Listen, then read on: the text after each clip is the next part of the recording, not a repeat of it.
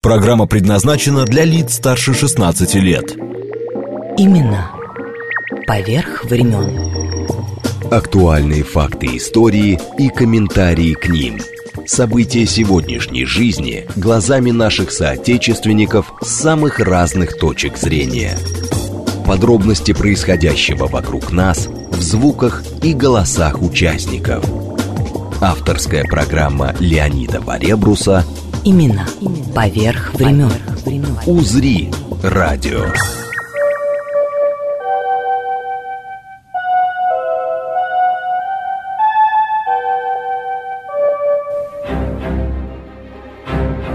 А ты, баты, шли солдаты, а ты, баты, на базар, а ты, баты, что купили, а ты, баты, самовар, а ты, баты, сколько дали, а ты, баты, сто грошей, а ты, баты, выходи-ка, а ты, баты, поскорей. Теперь я расскажу. Я пойду на улицу, там поймаю курицу, привяжу ее за хвост, это будет паровоз.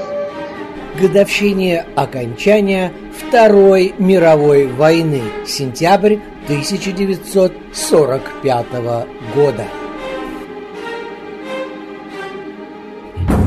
Из акта о безоговорочной капитуляции Японии.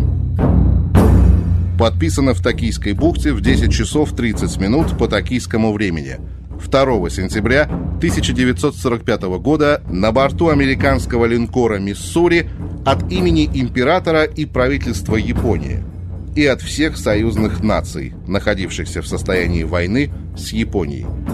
Верховный командующий союзных войск генерал МакАртур – от США адмирал Нимец, от Китая генерал Юнчан, от Великобритании адмирал Фейзер и от СССР генерал-лейтенант Деревянко, а также представители Австралии, Новой Зеландии, Канады, Франции и Нидерландов.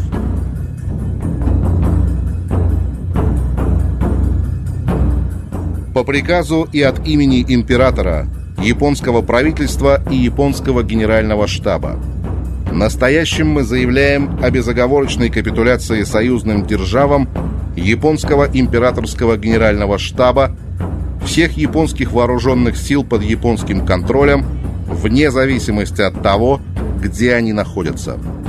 Настоящим мы приказываем всем японским войскам, где бы они ни находились, и японскому народу немедленно прекратить все военные действия – сохранять и не допускать повреждения всех судов и самолетов, военного и гражданского имущества, а также выполнять все требования, которые могут быть предъявлены Верховным командующим союзных держав или органами японского правительства по его указаниям. Военный связист Николай Фоменко, Самара, про события 8 августа 1945 года. Именно в этот день СССР, выполняя решение Ялтинской конференции союзных держав 1945 года, объявил войну Японии. И 9 августа начались боевые действия. 8 августа 1945 года мы были прямо на границе, расположилась наша часть. И в эту же ночь перешли границу. Утру бой был с заставой японской, но никто не пострадал. Бой был такой краткий. Наш повар варил пшенку, а там рису мешков было много. И многие солдаты впервые попробовали, что такое рис. И мы двинулись на город Муданьзян. Идем днем, гоним японцев, отбиваем сопки. Ночью они нас пытаются назад забрать. Всю ночь стрельба, гранаты. Они подползали там до 10-15 метров и гранаты бросал, и стрелял, и в то же время поддерживал связь. Но потом, уже при подходе к Мудазяну, еще одна сопка встретилась, страшная сопка, отвесная стена, и там японцы, как соты, проложили такие норы, что ли, где они засели там с пушками, с пулеметами, они простреливали нас очень хорошо. А их было трудно. И вот нашему командиру полка была задача взять эту сопку. Два дня пытались взять, не взяли. И Полковник Богомазов, это я уже потом подтвердил, узнал фамилию, застрелился, как командир, который не выполнил приказ. Вот, в Мудадзяне японцы сдавались, я видел, как они организованно сдавались, как они сдавали оружие, надо отдать должное японцам. Дисциплина у них даже в плену была высокой. Мы дрались с соперником, таким с солдатами очень подготовленными. И японцы не сдавались. Они все думали, что они победят американцев. Тем более, что с нами у японцев был пакт о ненападении. Мы выполняли союзнические обязательства перед американцами. Это не было, это было заранее определено по всем дипломатическим каналам. Но иначе не могло быть, это потенциально наш противник. Даже он не нападал на нас во время войны, но провокации все время были. И на море там они суда наши топили, и утаскивали наших солдат, посылали э, на нашу территорию разведчиков. Вот так что все напряженно было. Мы там большую армию держали. Но я как раз был в Мадазяне, когда мне объявили. Ну, мы тогда не считали, что окончание, что День Победы. Мы просто видели, как японцы сдаются, строем идут под командованием своих офицеров, бросают оружие, их плен э, организуют, лагеря. Китайцы радостные бегали. И везде по дороге встречали они палец правой руки, большой палец вверх, и кричали «Шанго капитана!» «Шанго – это хорошо!» А капитаном они звали всех наших солдат. Именно поверх времен. В уличных боях советские танкисты проявляют чудеса храбрости, очищая от немцев квартал за кварталом. Берлин, 1945 год. Берлин там. Вот с дома пулемет дрррр. Ага.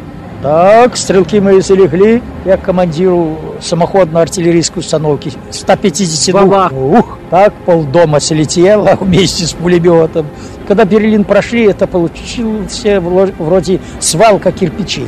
А в знак, как говорится, мести и протеста зашли смотреть туда-сюда. Ага, ну, туда несколько бомб в Рейхстаг попало. Ну, стены, все стоит. И один из нашего брата только взял в пыли гнева в кабинете Геббельса, насрал ему на стол. Подходит член военного совета, берет этого ротного командира капитана, ждал, как его ляпнет пощечину. Ты что, говорит, дурак, мстить чем начало. Из рассказа полковника в отставке Михаила Фролова, город Сочи. Виктор Эрнстович Шомади, генерал-майор в отставке, Минск, 44-го командир 175-го гвардейского артминометного полка 1-го Белорусского фронта. Война была дело тяжелое. Но самый тяжелый бой был для меня лично, это 2 мая 45 -го года. Есть такой городишко Фризак в Германии, маленький городишко там. Нам не надо было, собственно говоря, ввязываться в бой, мы просто хотели пройти. Оказалось, что там дивизия фурштурма стояла. И я вам должен сказать, что дрались они, конечно, отчаянно. Очень дрались. Но к 16 часам все это дело. Расмолошили их, построились, стали вытягиваться дальше. Нам надо было ехать туда на север Германии. И в пути меня догоняет связной, пакет от командира дивизии – Война закончилась, полк размещай и показал район где. Ну, все, что было в автоматах, в пулеметах, в пистолетах, все пошло вверх. А я-то шел, я же не первый иду. Впереди идут кавалерийские полки, я служил в кавалерийском корпусе. Они уже все места позанимали. Значит, мы проехали, посмотрели, вроде свободных деревень нет. Ну, решили, лето, остановимся в лесу, едем, и вдруг мне разведчик говорит, товарищ командир, дорожка вправо идет. Вернулись назад, действительно идет мощеная дорога. Отъехали километра полтора, совершенно целая деревня. Ни боев, ничего там не было. Я вызвал этого бургомистра к 16 часам освободить эту часть деревни. Я приеду сюда. Все, они к 16 часам все освободили. Когда мы приехали, я потом не знал, как избавиться от 87 легковых машин стояло по сараям под соломой. Причем и с бензином некоторые, и с ключами стояли. Батальон охраны имперской канцелярии. И они драпали, все бросили. 87 машин осталось. Так я не знал, кому их отдать. И вот докладывает дежурный товарищ майор, командир 5-й батареи, сбил командира 4-й батареи. То есть один садится на опель адмирала, другой на опель капитана, разъезжается метров на 50 и на первой скорости едет. Кто кому пробьет. Так я их отдавал, кто приедет, только забирайте. Я уже охрану везде, не трогали эти машины. 8 мая командир дивизии собрал всех командиров полков. Поехали мы в Берлин. Со мной поехала моя жена, мы с ней 62 года живем.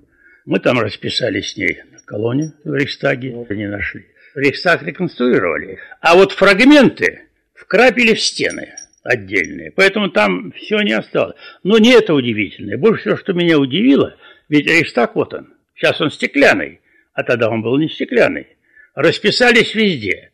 Но где наш русский Иван вот тут расписался? Куполи внизу, не там, ну, да. а вот тут вот. Ну, может быть, дырк, наверное. Потому что все колонны, все было расписано. Но вот самое удивительное, он забрался вот туда и там расписался, наверху. Именно поверх времен. годовщине окончания Второй мировой войны. Иван Крылов приехал в Москву 2020 года из Брюсселя по приглашению Союза журналистов Москвы, организовавшего конференцию о временах сопротивления. Русских имен тысячи и в Бельгии, и во Франции. Николай Вырубов с 1940 года был в рядах антифашистской армии «Сражающаяся Франция», сподвижник генерала де Голля – будет награжден всеми военными орденами Франции. Настоятель Парижской церкви Покрова Пресвятой Богородицы священник Дмитрий Клепинин погиб в концлагере Бухенвальд. Князь Николай Александрович Оболенский стал участником сопротивления еще до 22 июня 1941 года. Он попадет в Бухенвальд потом станет священником. Его жена Вера или Ники Оболенская, участница сопротивления, будет гильотинирована в 1944 году в Берлине в тюрьме Плётцензее.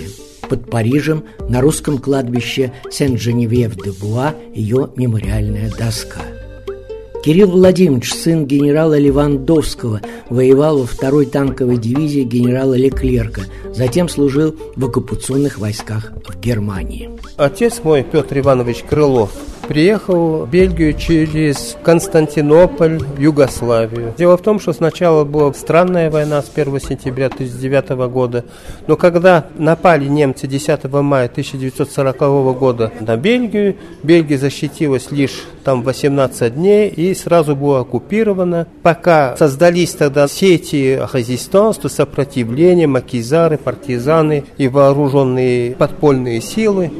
Папа, когда напали на Советский Союз, он решил поехать через Германию в Россию. Он э, проехал в этот путь, да, шел до оккупированных зон Советского Союза, и каким-то способом, точно я не могу вам сказать, он вернулся в Бельгию, и к концу 42 или в начале 43 года он, поскольку 10 тысяч военнопленных советских работали в шахтах, там в разных местах Бельгии, и поскольку его друг, одноклассник, был инженером в одном из этих шахтов в Кампине, в городе Звардберг, то Павлик Александрович Гайдовский, они друзья были еще с Сараева, он сообщил папе, что вот там есть военнопленные советские, что делать и так далее, и так далее, и приняли решение их потихоньку освобождать от лагерей. Гайдовский занимался эвакуацией этих военнопленных через сети резистанс в Ордены, а в Орденах папа управлял этими отрядами,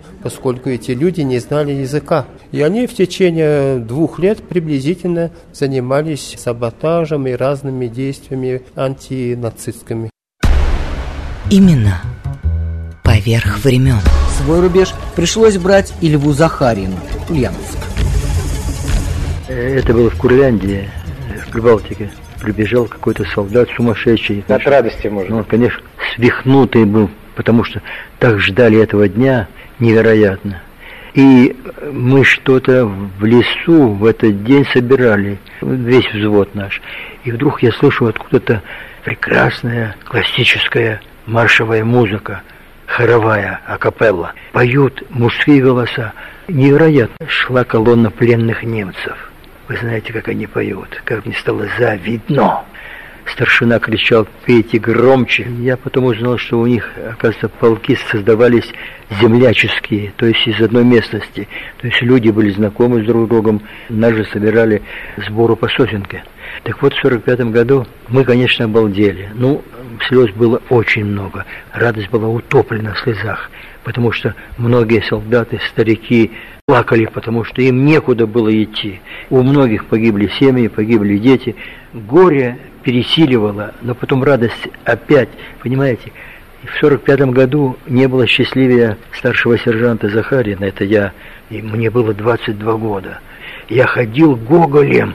Потом я понял, что слишком дорогая цена была этой победы. Я видел кровь, которая текла реками. В медсанбатах я видел эти белые палатки внутри. И эта белая, белая ткань вся забрызгана кровью. Когда при мне вынимали осколки, оказывается, если осколок вынуть, то осколок зажимает артерию. Это сам хирург вынимает и брызгает. И вы знаете, врач, старший лейтенант медслужбы Травкина, лежит маленькая, маленькая, она была выше меня. Ее привезли в медсанбат, завернутую в окровавленную шинель. Говорит, Лева, я видела, как летели в воздухе мои ноги. А я слышу все время этот голос. Лева, я видел, как мои ноги летели в воздухе. Ей мина оторвала обе ноги под самый пах.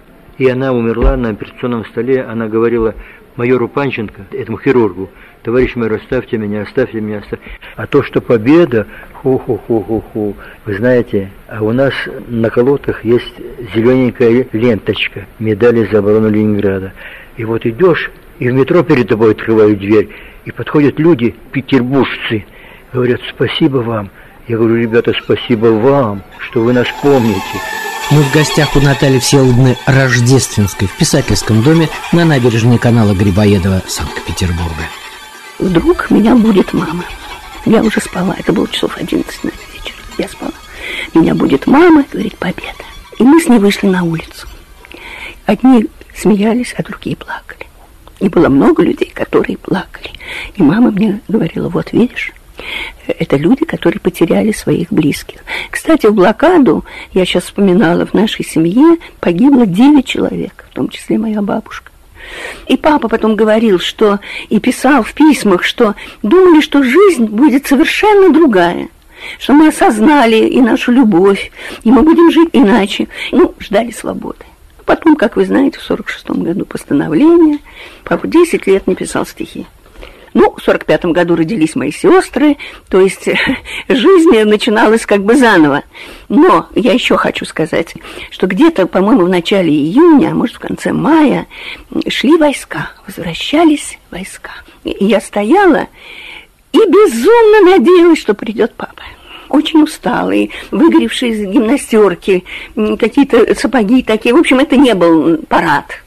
И все стояли и ждали, и искали своих близких. Письма 45 -го года. Он сидел там на Корейском фронте, чувствовал себя немножко неудел, потому что войска-то двигались, и кто-то был уже в Берлине, где-то там в Будапеште или в Вене. А папа сидел в Карелии. Тысячу раз лучше быть сейчас среди людей, которые делают единственно правое и нужное дело, освобождают свою родину. Дело, как известно, нелегкое и очень суровое и я служу народу моему. Быть может, той единственной строкою, которую твердит, готовясь к бою, артиллерист в грохочущем дыму и я служу народу моему. Когда в ночи, взрывая дождь и тьму, взвивается сигнальная ракета, чтобы взять на цель последнюю тюрьму, строкою славящей победу света, и я служу народу моему. И в час, когда на солнечной поляне сойдемся мы при кликах ликований, я как заздравный кубок подниму строфу мою в годину испытаний, и я служу народу моему. Вот еще. Торопливым женским почерком в вкось исчерчены листы, но о том, что между строчками знаем только я да ты. Сколько вместе было хожено, бездорожьем кочевым, все в конверт лиловый вложено, чтобы вспомнить нам двоим. В громе боя, под снарядами, злой болотной тишине, день и ночь должны быть рядом мы, чтоб дышалось легче мне. Иван Михайлович Столяров, художник, город Витебск, с войсками действующей армии Первого Прибалтийского фронта освобождал Белоруссию, Польшу, Литву, Латвию. День Победы встретил под Либавой в Курляндии. Я радистом был, так что мы первые узнали. Под Либавой. Тут было 32 дивизии, немецкая группировка большая, это Ленинградский фронт целый был окружен, и они прорвались. И вот под Либавой мы первые узнали и начали стрелять в воздух, а мы стояли во втором эшелоне. И тут мгновенно разнеслось. Люди стали выскакивать с землянок, с автоматов, с винтовок, с карабинов стрелять в воздух. Гулянская группировка на два дня позже капитулировала. Там уже был мир заключен, а те еще сопротивлялись. А командир полка решил, значит, развернуть знамя, разведка впереди, и мы, значит, идем к линии фронта. Вдруг недалеко от наших траншей немецкая артиллерия как ударила по нашей колонне. Все полегли, значит, и я попал в блиндаж, тут какой-то генерал сидел, в общем, мы возле самой Либавы были. И к вечеру они выкинули белые флаги. Вот тогда по всему фронту зенитки начали бить, ракеты пускать и так далее. И мы вошли в Либаву.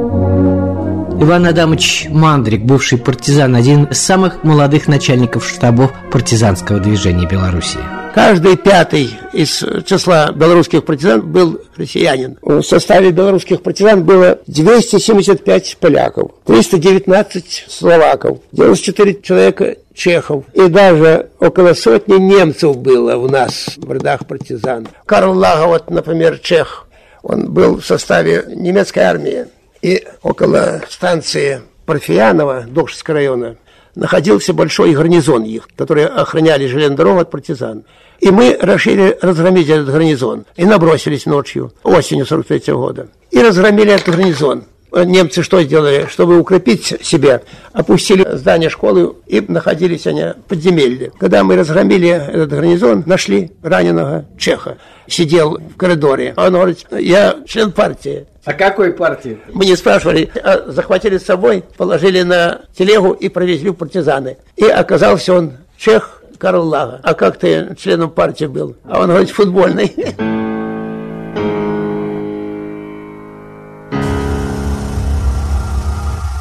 Полковник Освальд Бекман, адъютант Карла Гюстава Маннергейма.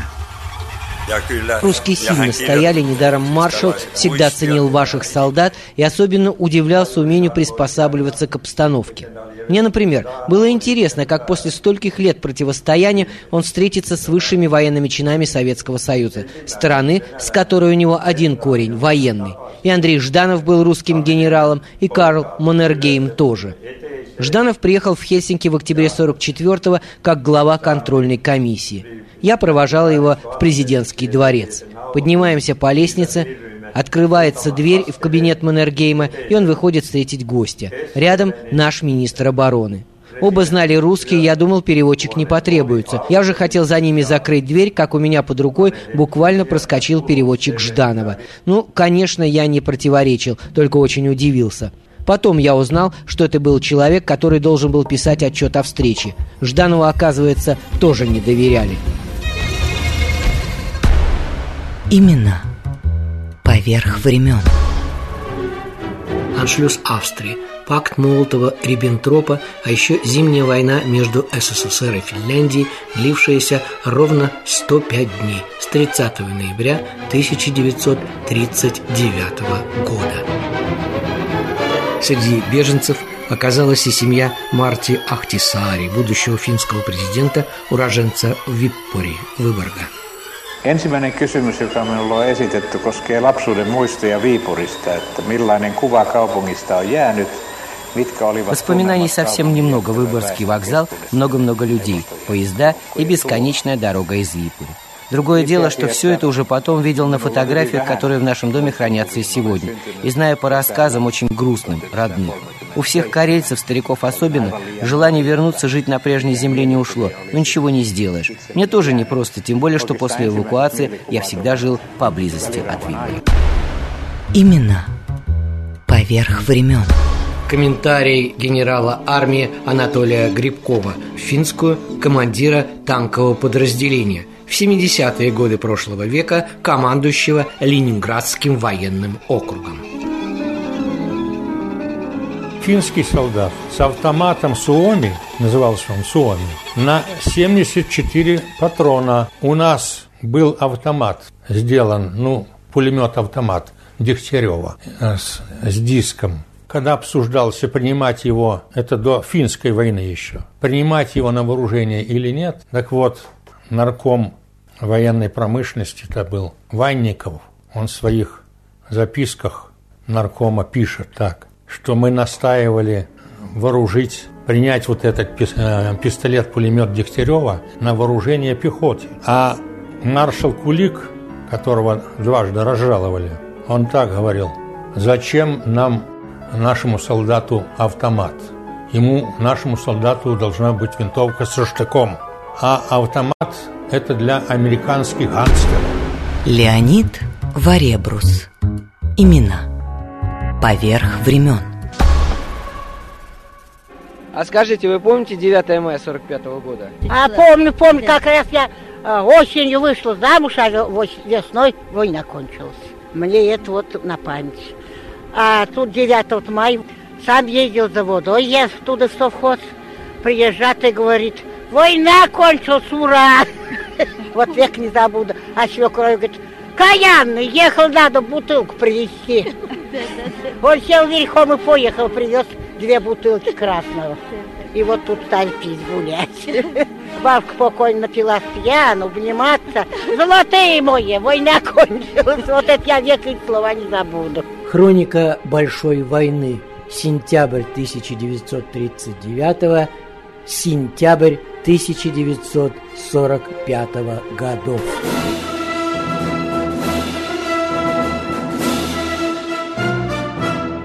Так все кончилось. А началось в Польше в 39-м. В Варшаве вспоминают сразу две сентябрьские даты. И для семьи Тружевских, как и для многих здесь, это не просто прошедшие годы. Отвечать взялся Поль.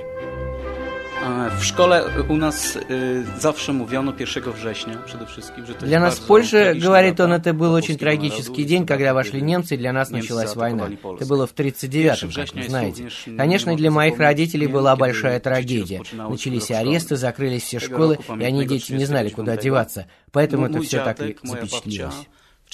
Дедушка мне рассказывал, как, впрочем, и бабушка, что и для них война была большой трагедией, так как дедушку арестовали и отправили в концлагерь в первые же дни, и он там пять лет пробыл. А бабушку забрали работать на фабрику в Германию, где шили обмундирование. Дедушка до смерти не мог забыть годы, проведенные в лагере. А бабушка хоть и была на подневольных работах, но считала, что ей повезло. Там она встретила добрых и порядочных немцев, которые ей во всем помогали. И правда, среди них ведь тоже были хорошие люди. W 1939 roku e, mój dziadek miał lat 17-18. Да, сначала про бабушку. Ее отправили на работу, потому что она была молодая, красивая и крепкая. А дедушку тоже, ведь ему было 20 лет в то время, и, конечно, немцы понимали, что их не очень-то любят, и от молодых надо побыстрее избавиться. Именно они потенциальные бойцы.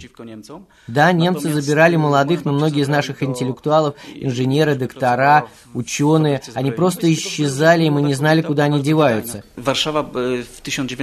Когда в сентябре 44-го из Польши отступали немцы, они все взорвали. А вот э, конец войны, это в сентябре месяце, когда кончилась официально после войны с Японией Вторая мировая. Официальный день закончения войны для поляков. Это праздничный день. Никто не работает, все ходят в гости друг к другу и просто веселятся, а еще вспоминают. А моя семья также празднует и свадьбу наших стариков. Mój dziadek Władysław poznał moją babcię Zofię w Niemczech, kiedy alianci zaczęli wyswobadzać obozy koncentracyjne. Było to pod Дедушка Владислав и бабушка Софья, так вот, дедушка был в Германии в лагере, когда война закончилась, они познакомились и уже вместе вернулись в Варшаву. А потом там родились мои мама и папа. Понятно, что они не сразу вернулись, я имею в виду дедушку и с бабушкой, а прошло какое-то время, пока их освободили американцы, пока оформили все документы, время шло. И поляков в Германии, знаете, было очень много, и потому как земляки они часто встречались. Там и познакомились Владислав и Софья. Я знаю многих, кто именно тогда и сыграл свадьбу.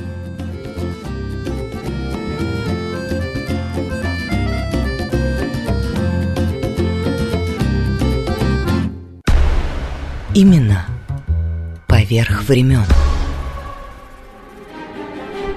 Годовщине окончания Второй мировой войны, сентябрь 1945 года.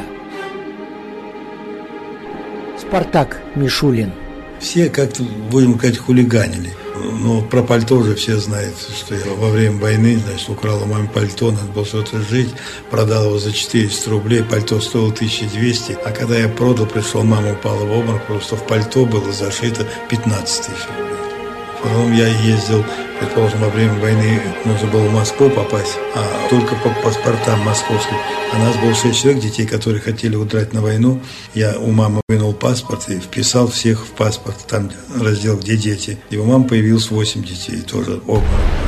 Именно поверх времен. Публицист Борис Лапченко из старинного тверского городка Торопец, тоже свидетель. Голод, блокада, 125 граммов ленинградского хлеба в сутки Ладога. Уходят твои родина, солдаты, туда, где светит вечная звезда. Уходят под восходы и закаты, для жизни оставляя города. Уходят тихо, от друзей, от женщин, и не вернуться больше им назад. Россия, у тебя все меньше, меньше было их спасавших родину солдат. Земля пустеет, обретая павших, и принимая тех, кому пора, на чьих полях и пажить их уставших все яростней осенние ветра. Уйдя, они уже не скажут слова, не станут бить, когда пожар в набат, свои шинели не наденут снова, ни честное перо, ни автомат не вскинут больше в праведной атаке, когда ударить надо по врагу, и не сгорят в своих подбитых танках под Курском на Днепровском берегу. Добру и злу, познав до сути цену и утвердив на этом свое «я», не выйдут перед публикой на сцену, чтобы сказать о смысле бытия.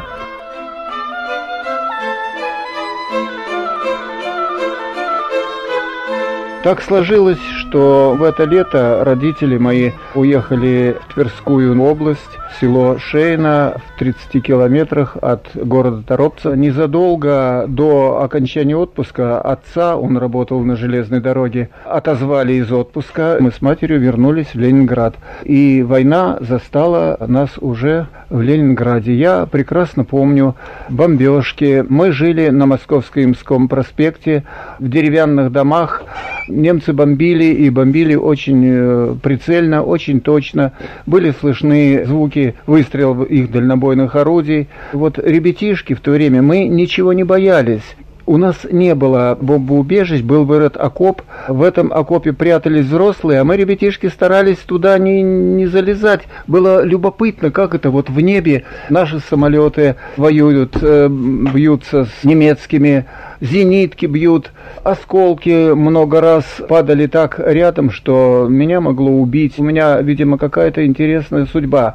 Рядом с нашим домом упала большая фугасная бомба, она не взорвалась. Я начинал ходить в школу, я в первый класс не ходил, сразу во второй, потому что я умел писать и читать. Месяц, наверное, или два э, мы занимались в школе. Во время одних из бомбежек прямо в школьный двор упала бомба фугасная, тоже не взорвалась. Я помню, вот это была самая страшная первая блокадная зима. У меня до сих пор осталась память, как это теперь говорят, после вкусия вот этого блокадного хлеба. Это был хлеб наполовину со всякими суррогатами, со, со жмыхом, с э, опилками. Его невозможно было так есть. Он был сырой, мокрый. В нашей квартире была плита. Подсушивали на плите и прямо с кипятком, вот э, как конфеты, сосали вот эти, эти 125 грамм. Вот сейчас трудно представить, что это, это на сутки. Ощущение голода – это самое тяжелое, что осталось в памяти. И я вот помню, умирала соседка на втором этаже. Мы с матерью пошли просто посмотреть, если человек жив, может, чем-то можно помочь. Вот зашли, она лежит и говорит, нет, вы ко мне больше не ходите, я сегодня умру, вот я видела сегодня сон, у меня вдруг вот дворник разрезал живот, и он э, метлой выметает оттуда все. Я уже не хочу есть, ничего. Вот он мне вымел, и я теперь умру. И она действительно умерла. Отец сразу был призван на Ленинградский фронт. Потом он недолго повоевал, его ранило в правую руку, он был освобожден по чистой, лежал в госпитале. Мы с матерью ходили через Неву к нему в госпиталь. Я помню всю эту обстановку зимой, снег, весь лед на Неве пробит фугасными бомбами, лежат замерзшие трупы, рука торчит, голова торчит, люди идут как сонные мумии, вот идут за водичкой. Здесь птицы не поют, деревья не растут, и только мы к плечу плечом вырастаем в землю тут. It's vista bruna ustedamica Sam შობლოს წასწდებალი მაშკვინდა დღეს მხოლოდ გამარჯვება Ein bolorin voc Mikhail Cenknanji De o victorie noi tare ținem шум, чакае нас агонь смяротны і ўсё ж не моглы ён. Арабска сказ чампанка гішера де сантаинме гумартакы таснерот Bergabulib desan batalyonu Kemal Estelian Nahi Din Ale Gumendali і поштарі загублять час, розшукуючи нас. Une fausse je se lance, la mitrailleuse tire sans relâche. Мінєлі кеві ансяк і знямо, весенні віки аж тятано підні діс. Бормон бомнавань ми що дома соломлець. That deadly shell But it will be in vain. Și fără frică într-o noapte pleacă Al zecelea al nostru batalion. Батальон десант десантовый наш От Курской орла война нас довела До неприятельских земель до кожного села Açandır bir günü ister biz. Şembi ötkün gündürgün Ол иһин кыйга эре жулуха Тын тыңа харбас народ кыргыхар Одна на всех мы за ценой не постоим Имена поверх времен. Поэт-фронтовик Николай Иванов из Великих Луг в действующую армию попал 17-летним в 1943 а стихи были потом. Это было в 43-м, самый разгар войны. Потом пришлось принимать участие в боях в Румынии, прошел в Югославии большой путь. Вы в Румынии где, в Трансильвании были, да? Да. А потом, значит, участвовал в форсировании Дуная 26 ноября 1944 года и на правом берегу участвовал в расширении плацдарма с выходом к Будапешту. Когда мы форсировали полтора километра ширина Дуная, привезли кухню, но никто не стал есть, были настолько все напряжены. Комбат не стал нас строить, но так вокруг себя собрал и говорит, ребята, видите, речка? Видим. Возьмем. Я потом с ним переписывался долго после войны Бондаренко, капитан. Мне запомнилось, когда мы штурмовали немецкий бронепоезд, на котором были установлены шестиствольные минометы. Это уже когда мы перешли в Дунай, на том берегу Дуная, начались там серьезные сильные бои. Пытались неоднократно остановить этот бронепоезд, но ему удалось вырваться, а потери у нас были большие. Понятно, что пехота против бронепоезда. Ну и еще что запомнилось? Конечно, то, что пережил сам. Мы вспоминаем юность, город, село и дом. Радости нашей буйность, флагов рассвет кругом, Холод, паек голодный, кирзовых скрип сапог, Девочка в шляпке модной, жили ведь кто как смог.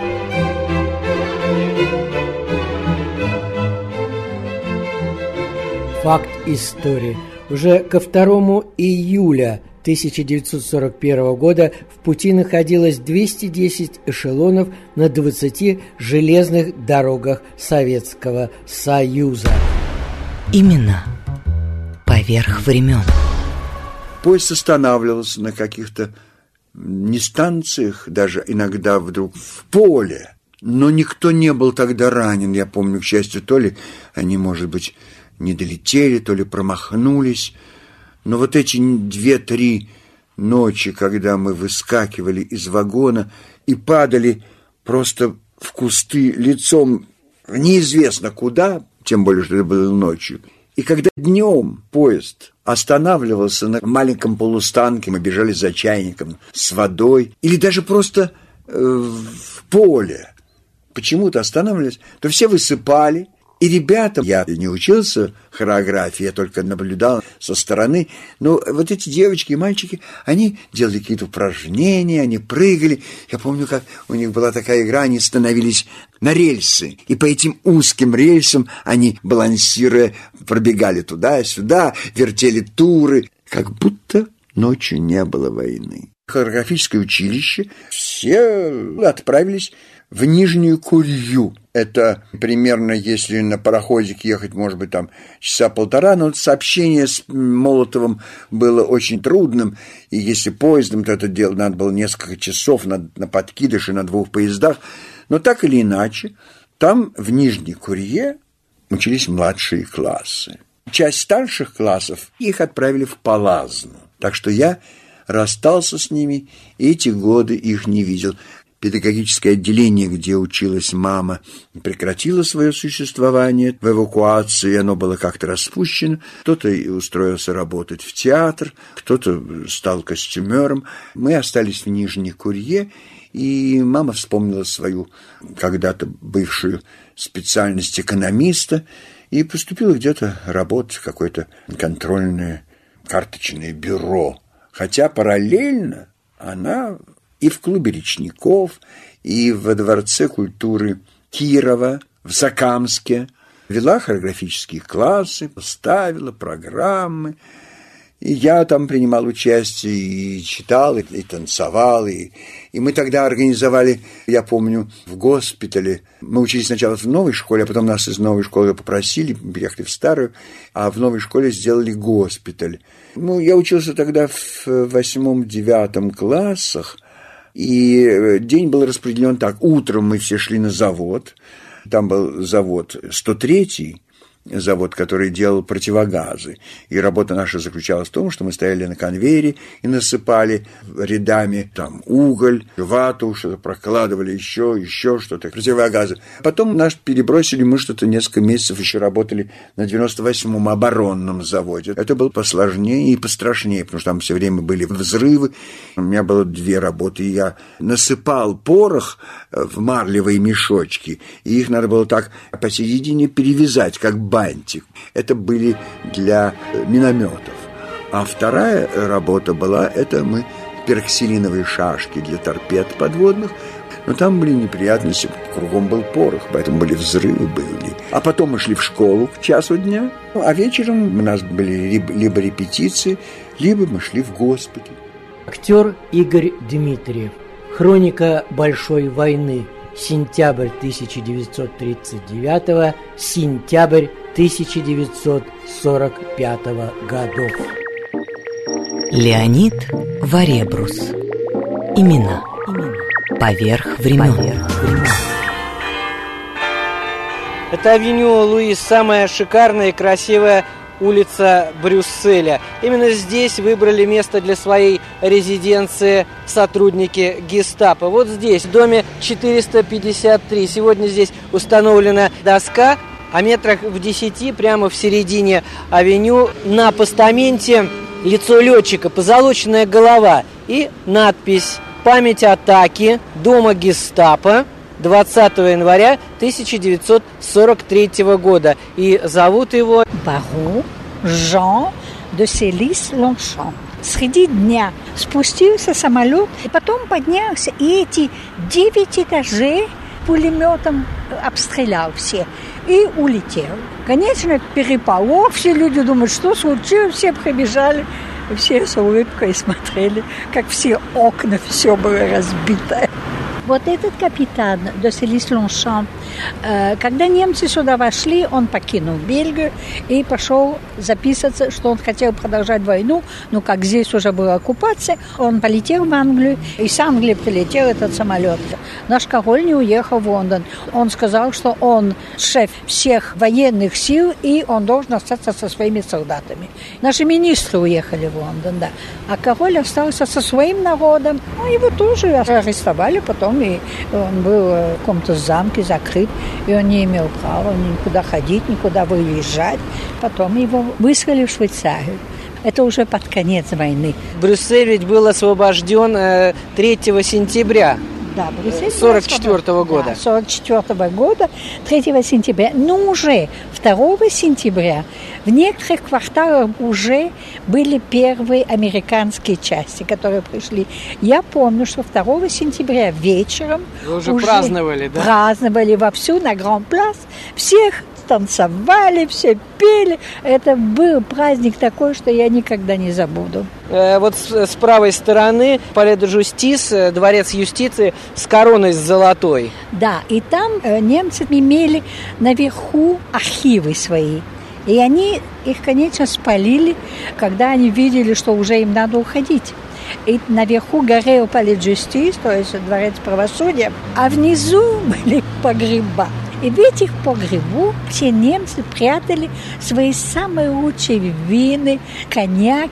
И как-то кто-то прошел из моих друзей и мне сказал, я остановился, потому что я вижу, что все оттуда выходят из погреба, и карманы у них полные. И я заинтриговался, почему у них все полные карманы? И он пошел, как и все, за ними. И правда, был погреб переполнены самыми лучшими старыми винами, и все бельгийцы себе наполняли карманы и выходили. Уже немцев не было. Кроме какой-то один дом, где еще где там, памятник, да, э... где памятник Леопольда II, там один дом, большой дом, где еще они сопротивлялись. Они не вышли, и они сопротивлялись. Американцы только входили. Но это было такое, что прямо никогда не забуду. Когда они входили, конечно, им было не до этого. Они были грязные, они были полно пыли, черные. Не понимали, если это черные негры или если это белые, которые такие грязные. Только их не глаза видно были. Потому они были эти каски. Конечно, трудно было их э, узнать. Когда они пришли, значит, немцы должны уйти. Уже остались здесь более пожилые немцы, потому что все молодые были фронте. И один прекрасный день кто-то ножом в спину убил одного немца. Конечно, это на второй день. Это здесь было недалеко от Авню Луис. И большие плакаты были приклеены на дома, где было написано, здесь был убит немец. Это акт э, мы не можем пропустить, и мы взяли 10 заложников. Первые 10 человек, которые прошли на этом месте, где убили этого немца, их просто взяли как заложники. Они совершенно ничего не знали, потом узнали, говорили это по улице. Убили русский, и который был партизан. И когда он э, убил этого немца, сразу кто-то ему помог, и он очутился в Москве. Его жена тоже русская, когда она узнала, что 10 человек будут расстреляны, если они не поймают, кто убил, и его жена пошла и сказала, это я его убила. Потому что вот я русская, я не могу переносить, чтобы э, в моей стране немцы там делали всякие тоже убийства. И ее потом расстреляли немцы. Эти 10 заложников всех пустили и ее расстреляли. И она здесь э, похоронена на Эксельском кладбище. До сих пор памятник э, Памятник для нее до сих пор, как патриот. Да, сестра, вот Шафрова. Но Шафрова – это сестра жены. Вот эта сестра еще была жива недавно. Леонид Варебрус. Имена. Поверх времен. Поверх времен. Вторым главным событием сентября 1945 года после акта о капитуляции Японии стал парад победы союзных войск во Второй мировой войне, который прошел 7 сентября 1945 года в столице поверженной Германии, Берлине, у Бранденбургских ворот. По возвращению из Москвы Георгий Жуков как командующий группой из советских войск Германии предложил командующим гарнизонами союзных оккупационных войск провести совместный парад в Берлине во знаменование завершения Второй мировой войны. Предложение было принято. Леонид Варебрус. Имена. Поверх времен.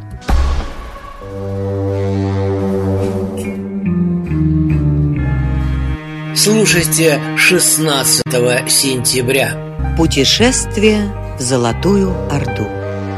Имена поверх времен.